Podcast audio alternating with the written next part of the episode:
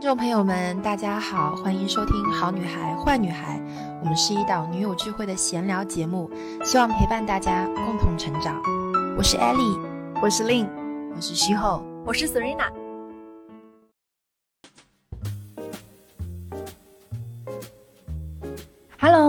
天是立夏，对，今天立夏，对，立夏的雨夜，其实这已经是我的第二趴了。嗯，刚刚我从斜对面的那个书店过来，然后参加另外一个朋友的活动，而且非常巧，你知道吗？今天是参加一个作家，然后相当于是一个书书籍的分享会。嗯，在书籍当中最后一部分聊到就是关于生活的时候，我们就带到了说，哎，这个生活当中，如果你不是作家，你会是一个什么样的？职业或者角色，然后这位女作家就说，她觉得自己是一个，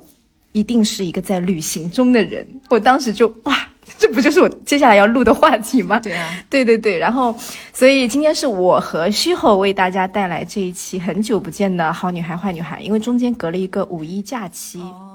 我先给大家介绍一下，就虚后应该是前阵子，就刚刚啊，刚刚这周从泰国回来，从泰国回来。对我们一直笑称说泰国是他的精神老家，就是 就是真的在那边永远有那种度假感，然后永远是在，呃，非常蓝蓝天白云极好的这个天气之下。四处在漫游的感觉，然后我的话呢，就是这个假期也恰好也出门了，我去了北京。那我的北京之行就没有那么浪漫了，我的北京之行带小孩出门玩，所以就是借着这个春假，我首先要讲一个趣闻，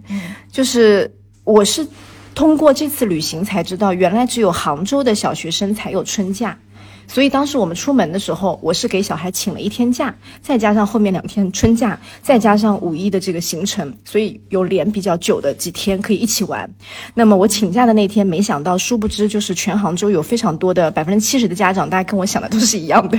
所以当时我们去高铁站的时候，整一节车厢，整全列车厢，我觉得就是一个去春游的列车。对对对对，所以当时我也是没想到，而且大家都是往北京出发，所以就是在北京后半段的行程，就大家会听到新闻里面会说，首先好像非常多的小学生占领了机场和火车站，然后呢，就是在北京的各大景点当中，可能是人山人海的状态啊。但是我觉得错峰出游还是。比较明智的选择，因为我们因为那一两天的错峰，还是避开了大部队，所以基本上在长城呐，或者是这些博物馆啊等等，嗯，应该是我觉得是一个正常的流量。所以很多人我这次回来，他们第一个问我就说：“哎呀，人挤人非常多吧？”我说没有，其实还好，是正常的。嗯，对。那你这次是去泰国玩？是这次完全就是因为一个，就是我像你的话，你这次五一其实上本身应该是有一个 plan 的，对不对？有安排，对，有安排。你因为你之前就跟我说，你月底的时候就要去北京，因为你也知道，我上个月月底刚从香港回来，只是在在杭州待了两周，待两周之后又因为家里面的一些活动要去到曼谷，但你知道，就是到了那边四五天，你头尾。结一结也就三天半的时间，很短，而且就是从杭州那边飞过去还要四个半小时。我想说，花这么久的时间飞，我干嘛不多待一下？换做原先，比如说我想要去一个地方旅行，而且是旅行十天以上的地方，我一定是可能提前一个月我就已经在想这件事情了。但我实际上这件事情来的比较突然，所以我当下的时候想说，那去肯定要去了。那既然去了，那我就多待一下。然后我当时的时候就。就直接跟我在。曼谷很要好的一个朋友，我直接跟跟他说，我说我要来曼谷了，然后时间大概就是我可以就是订几号的机票，我告诉他，告诉他了之后，他说好啊，很开心，因为因为我们已经三年没有见了嘛，他就说哦，你就是全程都可以跟我在一起，然后我当时就觉得只要有他在，任何事情都 OK，嗯，所以我当下就是没有做任何的计划，你知道吗？因为就是你知道，在这个陌生地方有一个当地人在照你的感觉，就是要放心，就是什么都不用准备的感觉。对，就不用准备，我最多就是提前了一天整理了一下行李。但我我去的前一天晚上，其实上我心里有点忐忑。这个忐忑主要是因为你知道我离开这么久，我家里不是有三只猫吗？因为我之前去香港也没有那么久嘛，所以我就想说，哎，我已经很久没有出门了。然后呢，就是我要把他们的东西，所有的东西都准备好。但是我去到的那天，我刚一出关，我朋友发一个信息给我。说他今天不在曼谷啊，因为他知道我机票也不可能改，嗯，但是他今天正好临时要去外省去开会，嗯，所以呢，他就给我订了一间酒店，嗯是在他家附近。他说你只要直接去酒店住就可以了。嗯，那也很好，听起来哦。我当下的时候就觉得有一种慌乱的感觉，嗯，就是突然所以其实你是一个喜欢按照计划进展的一个，我觉得是这样子的，比如说去香港，去任何地方，那个地方我非常熟，我是没有任何所谓的，嗯就是随机应变的能力非常强。但是你说在曼谷，语言其实上是不通的，嗯那只能讲英文，对不对？那也不是所有的泰国人都会讲英文。然后还有一个就是，我曼谷已经三年没有去了，嗯所以就是熟悉，嗯所以我当下的时候会非常的紧张。嗯，就是也不是说紧张到很紧张，因为其实上我就觉得还好了，人家都已经给我对呀、订好了，了酒店，嗯然后我的车其实上又可以帮我直接送到那边。那去了酒店之后呢，我为了缓解我自己的那个就是忐忑的情绪吧，我反正那天下午还好，到了晚上我都是在那种美食当中自己去，因为其实上那个酒店就是在我熟悉的区域，因为我朋友住的那个区域就是我之前去的时候那些公寓在的同一个区域的，所以就还好。我其实上还把电脑啊。包括那个什么法语课本都带去，嗯。就是其实上没有说这像是一个旅行，就很像是我要真的是感觉是搬过去呃住小住一段时间，对对对对。对嗯。然后呢，我起来了之后，我还在酒店花园里面吃了早餐之后，我还上了上了那个法语课，然后我心情就是觉得说，今天就是会见到朋友，让自己的情绪就是平复下来。到了中午的时候，我就直接去酒店那边把行李寄存了，然后呢，我让酒店的人帮我打一辆车送我到我的一个朋友的餐厅。然后当下的时候，我不知道是到底是因为什么原因啊，就是可能是因为天气，有朋友说可能是因为我中暑，还有一个就是我坐那个车，它可能汽车还是什么，就是你知道会晕车的，嗯就很容易晕车的。我反正当下坐在车里面的时候，我整一个人就是有一种心悸的感觉。又胸闷，然后呢头又很晕，真的就很不舒服，而且那种忐忑的心情突然就又上来了。我当下就是想，我怎么会有这样子的状况发生呢？我如果是这样子的状态，我将来怎么一个人去 去法国啊？就是，就我当时就想哦，就是因为我感觉我没有办法离开家的感觉，嗯我因为我觉得我是不是应该在牵挂着我们家的猫，嗯还是因为我你总之就是不安的状态，对，就是不安嗯。的状态。然后我我就想说，好好好，我到了我朋友的餐厅，我应该会好，因为我朋友餐厅，我见到熟人，我见到呃我喜欢的餐厅，我心情应该会变好。然后殊不知我下了车之后，哇，那个晕车晕得来，就是我点了我最爱的一个就是早餐，嗯送上来的时候，我看到那个蘑菇跟香肠，我竟然想吐，嗯，就是那种晕车晕到就是这个状态，非常不舒服。对，然后我呢就想说，哎，就是可能是看着这样，那我就吃一口，结果吃一口差一点就是你知道吗？嗯，吐了，嗯所以就是我想这不行不行，我就把这个东西放在旁边。但是你知道我朋友也在，就是他是老板嘛，一直放在那边，我也不好意思，就是让人家觉得说哦，难道是今天我这个东西做的不好好吃吗？嗯对，然后问了那个就是呃，为什么叫要要了柠檬水，然后狂灌自己酸的柠檬水，这样子慢慢的抚平。然后我当下的时候，后来想说，我不能再这样状态，我一定要，我想说，要不要去找一个人跟我说个话，这样子嗯会就是分散我的注意对力。我这个人不会有事没事去找人闲聊的嘛。后来我就直接就发个信息给我香港的好友，我就跟他说了我现在这个不舒服的状态，然后他就教我那种呼吸。呼吸法、嗯。让我去调整，这个调整的话稍微缓解了一下我想吐的那种状态。你知道我们大溪地那个群，嗯。里面那个苏，嗯。他就在那个时候，我就是想要不知道跟谁去讲话的时候，啊。他当下突然在群里面发了一个跟旅行有关的东西，他然后就艾特了我说这个就让让他想到我，然后我就跟他在那聊天，就是嗯。你知道，就是让我分散了这种注意力，所以我真的好感谢他。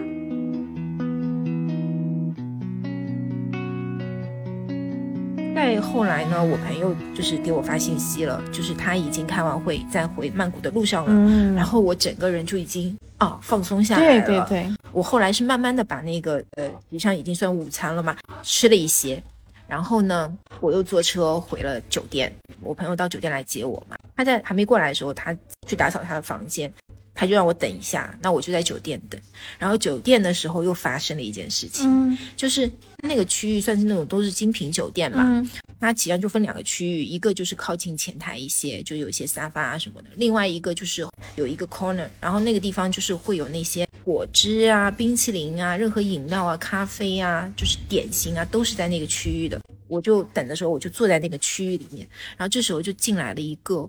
呃，其实上这个人我早上也看到过他，我一开始以为他是住客，但其实上他并不是这里的住客，他是一个有一米九，但是一个老外，嗯，长得非常的病态。那你看到他可能就觉得有点怪怪的，是不是？对，因为他对着空气打电话。哦，他是真的有拿一个手机，他有拿手机，但是这个手机偶尔会放下，完全的，然后他突然又拿起来，好像在跟人家讲电话，但是他是吼的，就是他整一个是非常奇怪、暴躁的心情，他会发出野兽般的低吼。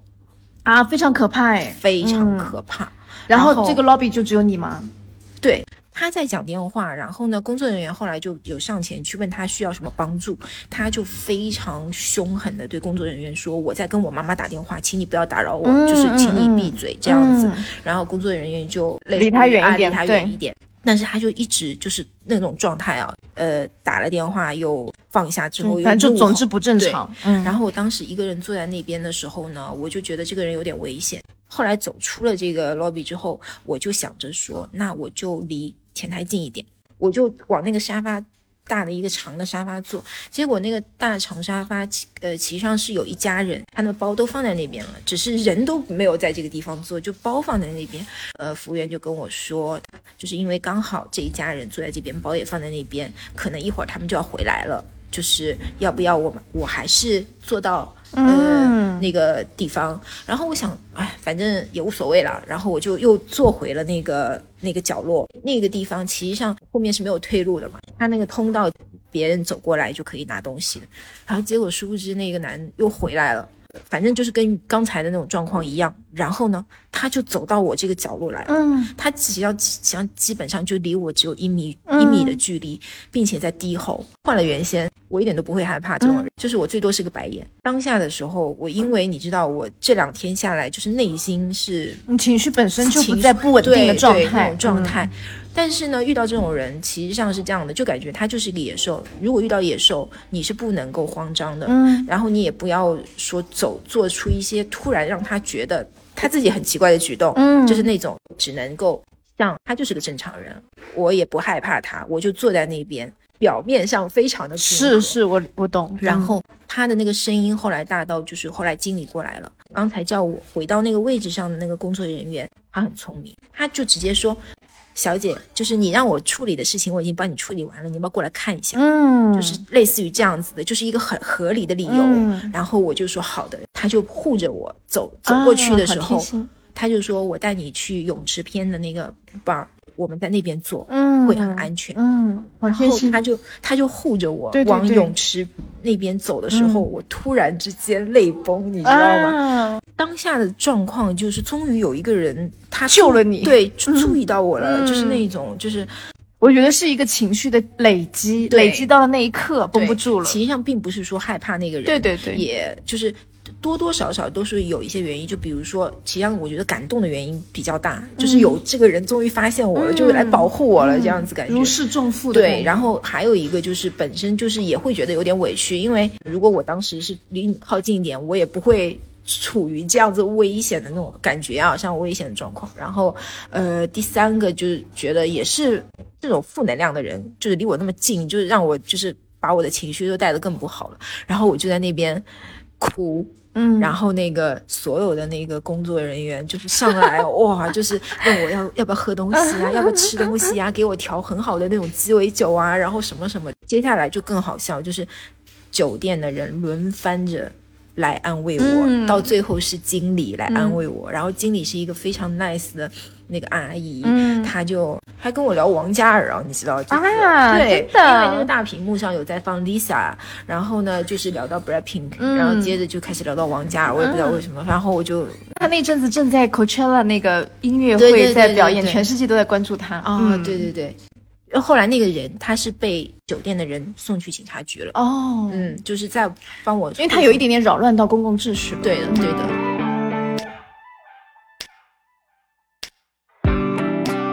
但是这件事情，其实上让我意识到一个非常大的问题是什么？就是无论何时何地，你一定要有自主意识。什么意？自我的意识，就是我觉得我这次去之前吧，我把我的自我意识落在了家里，没带过去。哦，我懂了，因为你完全托付在说，我有一个人可以照我，把我自己交给了我朋友。对对对对对。所以呢，在前面，在我朋我们没有遇到我朋友的时候，在我自己没有。发现这件事情的时候，就是所有变动因素都会导致我的情绪变得不太稳定。我就觉得奇怪，为什么我原先从来都是一个人出去，对，从来没有遇到过这种状况，就是因为我在去之前我已经把自己交给我朋友了。对对，然后我觉得这个启发还蛮重要的。对啊，确实是这个就是，就其实因为你你觉得。我的朋友已经帮我安排好了一切，嗯，我无需操心任何事情，我已经把我自己交给他了。对，然后当你发现有任何变动的时候，你是没有任何的 Plan B 的，你是没有准备的。你其实际上仔细想想，有钱有什么事情解决不了？嗯，就是也不会慌，但是那个心情就完全不是说这个东西就马上可以恢复到的，就那种情绪啊什么的，就是你要有任何 Plan B 也会有。就是你想一想，你你至至少是个成年人，你可能也会有，但是那个心情的调节就完全真的是不一样，不光光是旅行这么一件事情，哎，就是你往深了去想，你的这个自我意识一定要。就是只有自己 take care of 自己才可以。对，不管你处在什么状况，你处在你婚姻状况里面也好，都是一样的。你不能够依附于另一半，对，都不能够全然的说我什么都不管了，我就把自己交给你了。No，所以独立自主真的很重要，很重要。然后直到我就回来的。那一天，我其实没有把这个事情告诉我朋友。就他来接我之前，我就没有把那两天的所有的那那些那些事情告诉他，所以他也不知道。他呢，平时喜欢刷 TikTok 之类的，然后他会发现一些很好玩的一些东西上传到那个 IG 的 Story 上面，他就好巧不巧上传了一则故事。嗯，我觉得哇，这则故事我是感同身受。嗯，我讲给大家听。嗯，他实际上很简单一个小故事，就讲一个寒冬，然后呢有一个。富翁非常有钱的富翁，在自己家门口看到了一个乞丐，一个老头。那个老头穿的非常的单薄，然后那个富翁看到他就问他：“你不冷吗？”那个乞丐就说：“哦，还好啊，我不觉得。”然后呢，那个富翁说：“我还是觉得你很冷，所以呢，我要进屋去给你拿一件衣服，这样的话你就会感觉温暖很多，你就不会。”觉得冷啊，或者是怎么样，然后呢，他就进屋了。就进屋了之后，有了其他事情之后，他就忘记这件事情。就是他一开始就是因为其他的事情打扰到他，他就把这件事情给忘了。没有在准备衣服，他没有在准备衣服。然后呢，他就忙其他事情去了。直到第二天早上，他起床的时候发现，哇。我我我忘记把这个衣服拿给那个乞丐了，所以他就立马出门之后发现那个乞丐已经死了，冻死了，都已经冻死了。然后呢，但冻死的话，那个乞丐还是给他留留下了一段话，一封就像信一样的信是什么呢？乞丐说，其实际上这个天也没有很冷，他经历过比这个更冷的。嗯，但是我为什么他说我我觉得自己会死掉的原因，是因为原先在没有任何人，就是我没有把自己。托付给任何人，就是寄托有这个东西给任何人的时候，我用我自己的意识可以抵抗所有的寒冷，我能够活下来。但是当你告诉我我有这样子的一个，就是我放松了，嗯，时候，我很容易被那个寒给袭击，我就死死掉了。就是他实际上是放了这么一个故事在 story 里面，我看了之后，我说哇，这真的就是你这次旅行的一个写照哎，我觉得，对，就是我前期那几天的时候的。一个写照，对，就觉得哇，但我也没有跟我朋友说，是是是，但是这个还蛮触动的，我觉得，对，就是这样子。那我觉得你从就是这段经历当中提炼出一个说这样一个自我意识啊，对对对，我觉得蛮妙的。相比之下，我的旅行就是我的旅行就是家长里短，就是我这次的话，我们应该是六天时间在北京嘛，嗯。那因为是一个家庭的旅行，所以基本上是以小朋友为主的。然后这次去的之前。也是有点大意，就是没有很很早的就去预约一些这个馆那个馆，这个宫那个宫，所以我统统都没有预约上，统统都没有预约上。那乐乐怎么办？但是但是还好，就是我们把最重要的环球影城给他预约好了，然后呢也去找了一些就是人家捡漏的那些没有人约满的博物馆啦，因为故宫肯定是约不上了，那就去去去什么孔子庙啦、国子监啦之类的，就是一些相对冷门的一些地方，然后再去逛一逛胡同什么。我觉得我我有。有一点是在安排旅行的时候一直谨记在心的，就是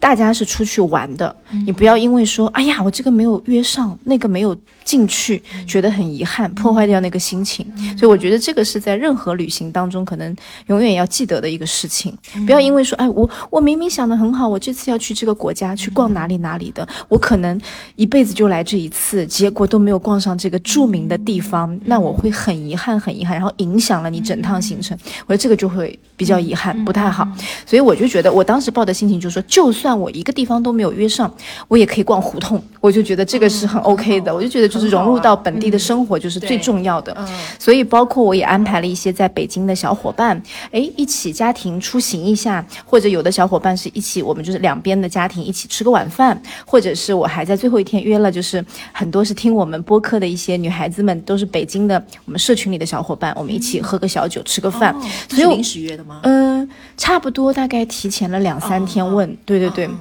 然后看大家有没有空，然后就约起来了，所以基本上是一个随性的一个旅行。然后包括甚至有一天晚上，我突然临时发现说，哎呀，礼拜五我还有一个直播挂在我的视频号里。对，然后我就想说这个，然后我一看又觉得哇，已经有一百多个、两百个人预约了，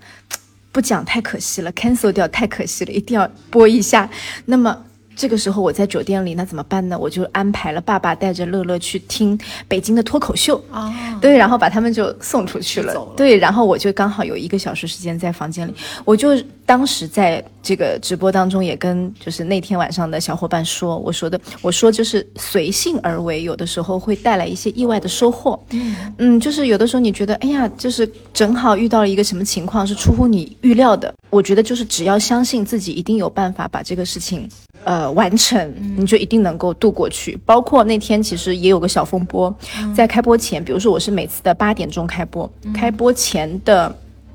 二十分钟，我们的晚饭还没有来，因为那天我们就想要点对面的一个烤鸭，点到酒店里来吃。然后呢，爸爸和乐乐就一直在酒店里面等那个烤鸭，因为是非常著名的这个烤鸭店。然后就是大概我们如果堂食的话，前面排了一百桌的桌位，就一直肯定是轮不到的。但是他说，如果你点外卖的话，就可以快很多，大概快到三十分钟或者四十分钟就可以了。所以当时我们就想说，就给我们点外卖，但结果外卖也等了很久很久，所以我当时有点。着急，想说会不会等不到那个我就要开播了，那就大家也没有地方吃饭，就有点麻烦。结果后来反正二十分钟前带大家赶到了，而且也觉得，咦，点回房间吃，还体验到了就是以前都是堂食的嘛，第一次点回房间，我还发现了小细节，他们的每一张面皮中间都还夹着油膜纸，每一张中间两张两张都夹着，就觉得哇，北京做烤鸭好贴心哦。然后包括那个肉的下面都给你放了自热包，就你可以在酒店里加一点。水还可以把它蒸蒸热，不会变得太硬，所以就这些小细节让我觉得点外卖在房间吃也不是一个好像不好的主意，就觉得都可以，一切都是有办法的，就是有那样的当下那样的感受。而且那天刚好又是外面下起雨来了，就觉得哇，在房间吃也太妙了吧，就是很舒服的感觉。所以就是一旦人走出了自己熟悉的环境，如果在一个新的环境里面有那种打引号就是随遇而安的。心情和心态，你一定能够搞定所有的情况，而且不要让那种突然的紧张啊，或者突然的那种不安啊，或者那种哎呀，我本来想做这件事情，但是跟我的 plan 有变化之后的那个遗憾啊，影响到你。所以说这个是我想要跟我们的小伙伴们分享的一个对一个心心态。之前有加过微信的，有一些小伙伴应该看到我朋友圈，我在上星期的时候我就有发过一则。朋友圈就是在讲这个没有任何计划，但是就是想到就去做的那个那件事。因为我其中就有一天，只是晚上的时候，我在跟我朋友，我们两个就是一开始的时候也只是随随便的看看东西，结果就说，哎，我们要不第二天我们去湄南河吃饭吧？嗯。然后我们就呃开车，就第二天我们就直接说走就走的旅行，对对对对对，就直接直接去，然后没有说我们之前就要准备很多啊，我们只是当下就是想说开车去就去，嗯，这种感觉就很好。那个我我记得你说，你说这种感觉会未来成为记忆当中非常宝贵的一个碎片。嗯，是，嗯嗯，我之前也在想，就是旅行当中，其实有的时候你去想某一趟旅行，我们去了那么多地方，到最后你在回忆这趟旅行当中，让你印象最深的东西，其实是那些，哎呀，我在这趟里发生了一个出乎意料的事情，或者遇到了某一个。难处，或者遇到了一点波折，这个东西是你这场旅行最让你印象深刻的，就是超越你的那个。计划的那个部分才是让你印象最深的，所以其实有的时候一切都按着计划来，稳稳当当，然后按按部就班。八点半我要到这里，十二点半我要吃这家店，晚上六点半我要回到酒店。几个月之后，之后什么事情都忘记。对，就是没有任何的那个波澜的东西，其实是反而是让人很容易遗遗忘的，因为生活也需要一点点冲突感嘛。所以我觉得这种出乎意料的行程特别特别棒。那那像我的话，这次我觉得印象很深的是，我其实来。来过北京，因为工作的关系来过很多趟，但是这趟是第一次带小朋友来，所以也是尽量为他安排的一些行程。所以我觉得去了很多名胜古迹啊，都带他去看了之后，不是那些名胜古迹给我再次留下很深的印象，我所有地方都约不上。然后就去了一个没有人约的地坛公园，然后当时我跟 北本地的北京朋友说的时候，他们还说，他说你今天下午什么安排？我说哦，我要去一下地坛公园。他说哈，什么地方？就是大家觉得这个太冷门了吧，就那种感受。但其实大家知道，就是那个史铁生有一有一部小说叫《我与地坛》，就是在中国有非常非常高的文学的这个嗯地位的这部小说，讲的就是这个地坛公园。所以我当时去的时候也是怀着这种好像哎要跟。这个文学当中的一个，嗯。这个内容去碰撞的那种心情，就觉得哎，我曾经在书里面看到过这个地方，哎，我今天要去走一走那种心情去的。然后它的门面其实是个蛮小的门面，但是往里走进去之后，你会发现里面是别有洞天。这个别有洞天就是里面真的非常非常大。然后地坛公园当中有那些树木高大的那些大广场，然后也有当时我拍了一些照片，让人觉得很像是在伦敦海德公园那种感觉的场景，对。整一片的方块的这个大面积的地地里面围起来的这个地里面都是参天大树，但是它在这个四边的这个位置中，四边的中间留了木椅，所以让让行人游客可以去坐，让人和景融为一体，所以那种感受就觉得特别特别妙。那而且这个公园里面还有小朋友玩的。呃，游乐场也不算游乐场，就是一块空地，然后里面会有一些呃，就是小小的设施，然后甚至里面还有一个园中园的牡丹园和牡丹亭，就是那样的一些，呃，又很像江南这种感觉的一个小的园艺。因为大家知道，北京其实因为很干，大部分的植被都是松针类的这种针叶型的植物，跟我们南方完全不一样，所以我们通常会觉得那边的。很大气，很雄伟，然后树木的这个高度非常的高，但是在那个园林里面，我就感受到哇，这个牡丹花下的那种浪漫啊等等，所以在地坛公园，我感受到了不一样的那个气息，而且让你觉得我不是在游玩，我不是在。特种兵一样的赶到长城，特种兵一样的在那个环球影城里走三万步，就不是在做这个事情了。所以那个下午是我觉得整个六天当中非常非常悠闲的时候，对。然后再从那个东门的出口走出去之后，有一家叫我与地毯的咖啡馆，你还可以喝一杯。这个老板是一个小说和古典音乐的爱好者，因为正好是朋友圈里面朋友的朋友，所以所以当时你还可以就是知道说这个地方走出去去喝一杯，所以让整一个地坛公园的行程是非常完整的。所以那一天是让我觉得在六天当中真的非常舒服的一个下午，嗯，远离那种就是小孩的吵闹啊，或者是路上那种胡同里面人挤人的状态啊，或者是要要要去。屏住那个体力去攀爬等等的这样的一个非常赶的那个节奏，所以这种悠闲的时刻是我这段记忆当中，我觉得会成为我旅行记忆里面非常亮的一个亮点的。所以我觉得在旅行当中，我们每一趟旅行都会有很多的感悟嘛，对对吧？有啊，所以嗯，一定要多出去走走，在行走中认识这个世界。所以当时我跟徐浩就说：“我说旅行就是我们在拿自己的肉身跟这个世界碰撞，对对对，所以就是换来的一切美好，或是觉得有困困扰的，或是觉得都是经验，对，无论好坏，对，无论好坏，全部都是体验。所以我们希望最后在这一期的最后，所有的小伙伴们能够在今年，其实三年后的第一年嘛，大家对旅行的热情非常的高涨，能够多出去走一走。我昨天碰到托尼啊，怎么样？托尼。说一定要旅行啊！他他是从哪里回来吗？还是准备去哪里？去他准备去。对对对，他他他就是说，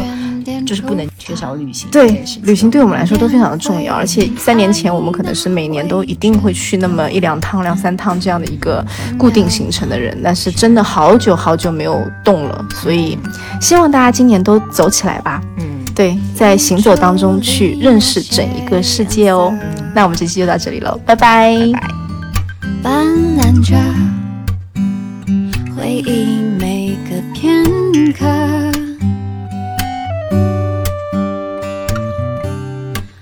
多谢你给我足够勇气做个背包客，流浪的心终于自由了，环游世界来找你。一起沿路逛风景，翻越过爱的曾经，这旅程都是好光阴。环游世界来找你，天空暖暖的放晴，晒干潮湿的心情，让回忆跟着我渐渐。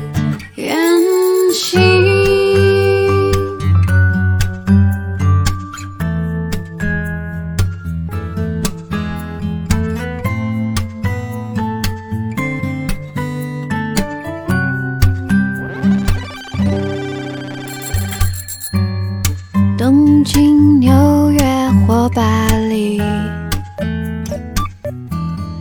你的爱是我肩上行李。世界那么大，说好要用一生去探寻，恍然发现。宝藏就是，世界来找你，一起沿路逛风景，翻越过爱的曾经，这旅程都是好光阴。环游世界来找你，天空暖暖的放晴，晒干。潮湿的心情，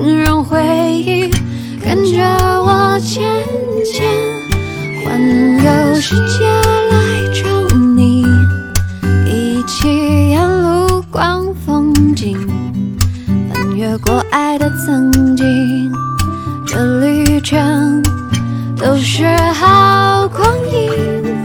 环游世界